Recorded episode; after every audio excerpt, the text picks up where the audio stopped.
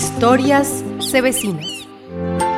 El vivero Huaca se encuentra ubicado en zona alta del municipio de Bolívar frente al embalse Sarabrut, una zona inmensamente rica en biodiversidad. Actualmente produce plántulas para reforestar las cuencas hidrográficas no solo de la zona, sino de todo el Valle del Cauca. Julián Ramiro Vargas, director de la Regional Brut de la CBC, nos contó un poco acerca de este importante banco de árboles. Tenemos un vivero el cual tiene la función principal de producir plántulas de especies nativas o endémicas de aquí de la zona garanticen la protección y la recuperación de las áreas forestales protectoras y la restauración del ecosistema en el área de abastecimiento del embalse Huacas. No obstante, también de aquí se sacan plántulas para otros proyectos en otros municipios cercanos. En el último año se han reproducido miles de especies de gran importancia. Brian Madrid, operario del vivero, nos mencionó algunas. En este vivero estamos produciendo especies de clima seco que se adaptan a la región como matarratón, arrayán, leucaena, vainillo, chirlovilo, guayacán lila, cedro, caracolí. De esta manera se han podido entregar miles de plántulas a la comunidad para ser sembradas en diferentes jornadas. Así nos lo contó el ingeniero Julián.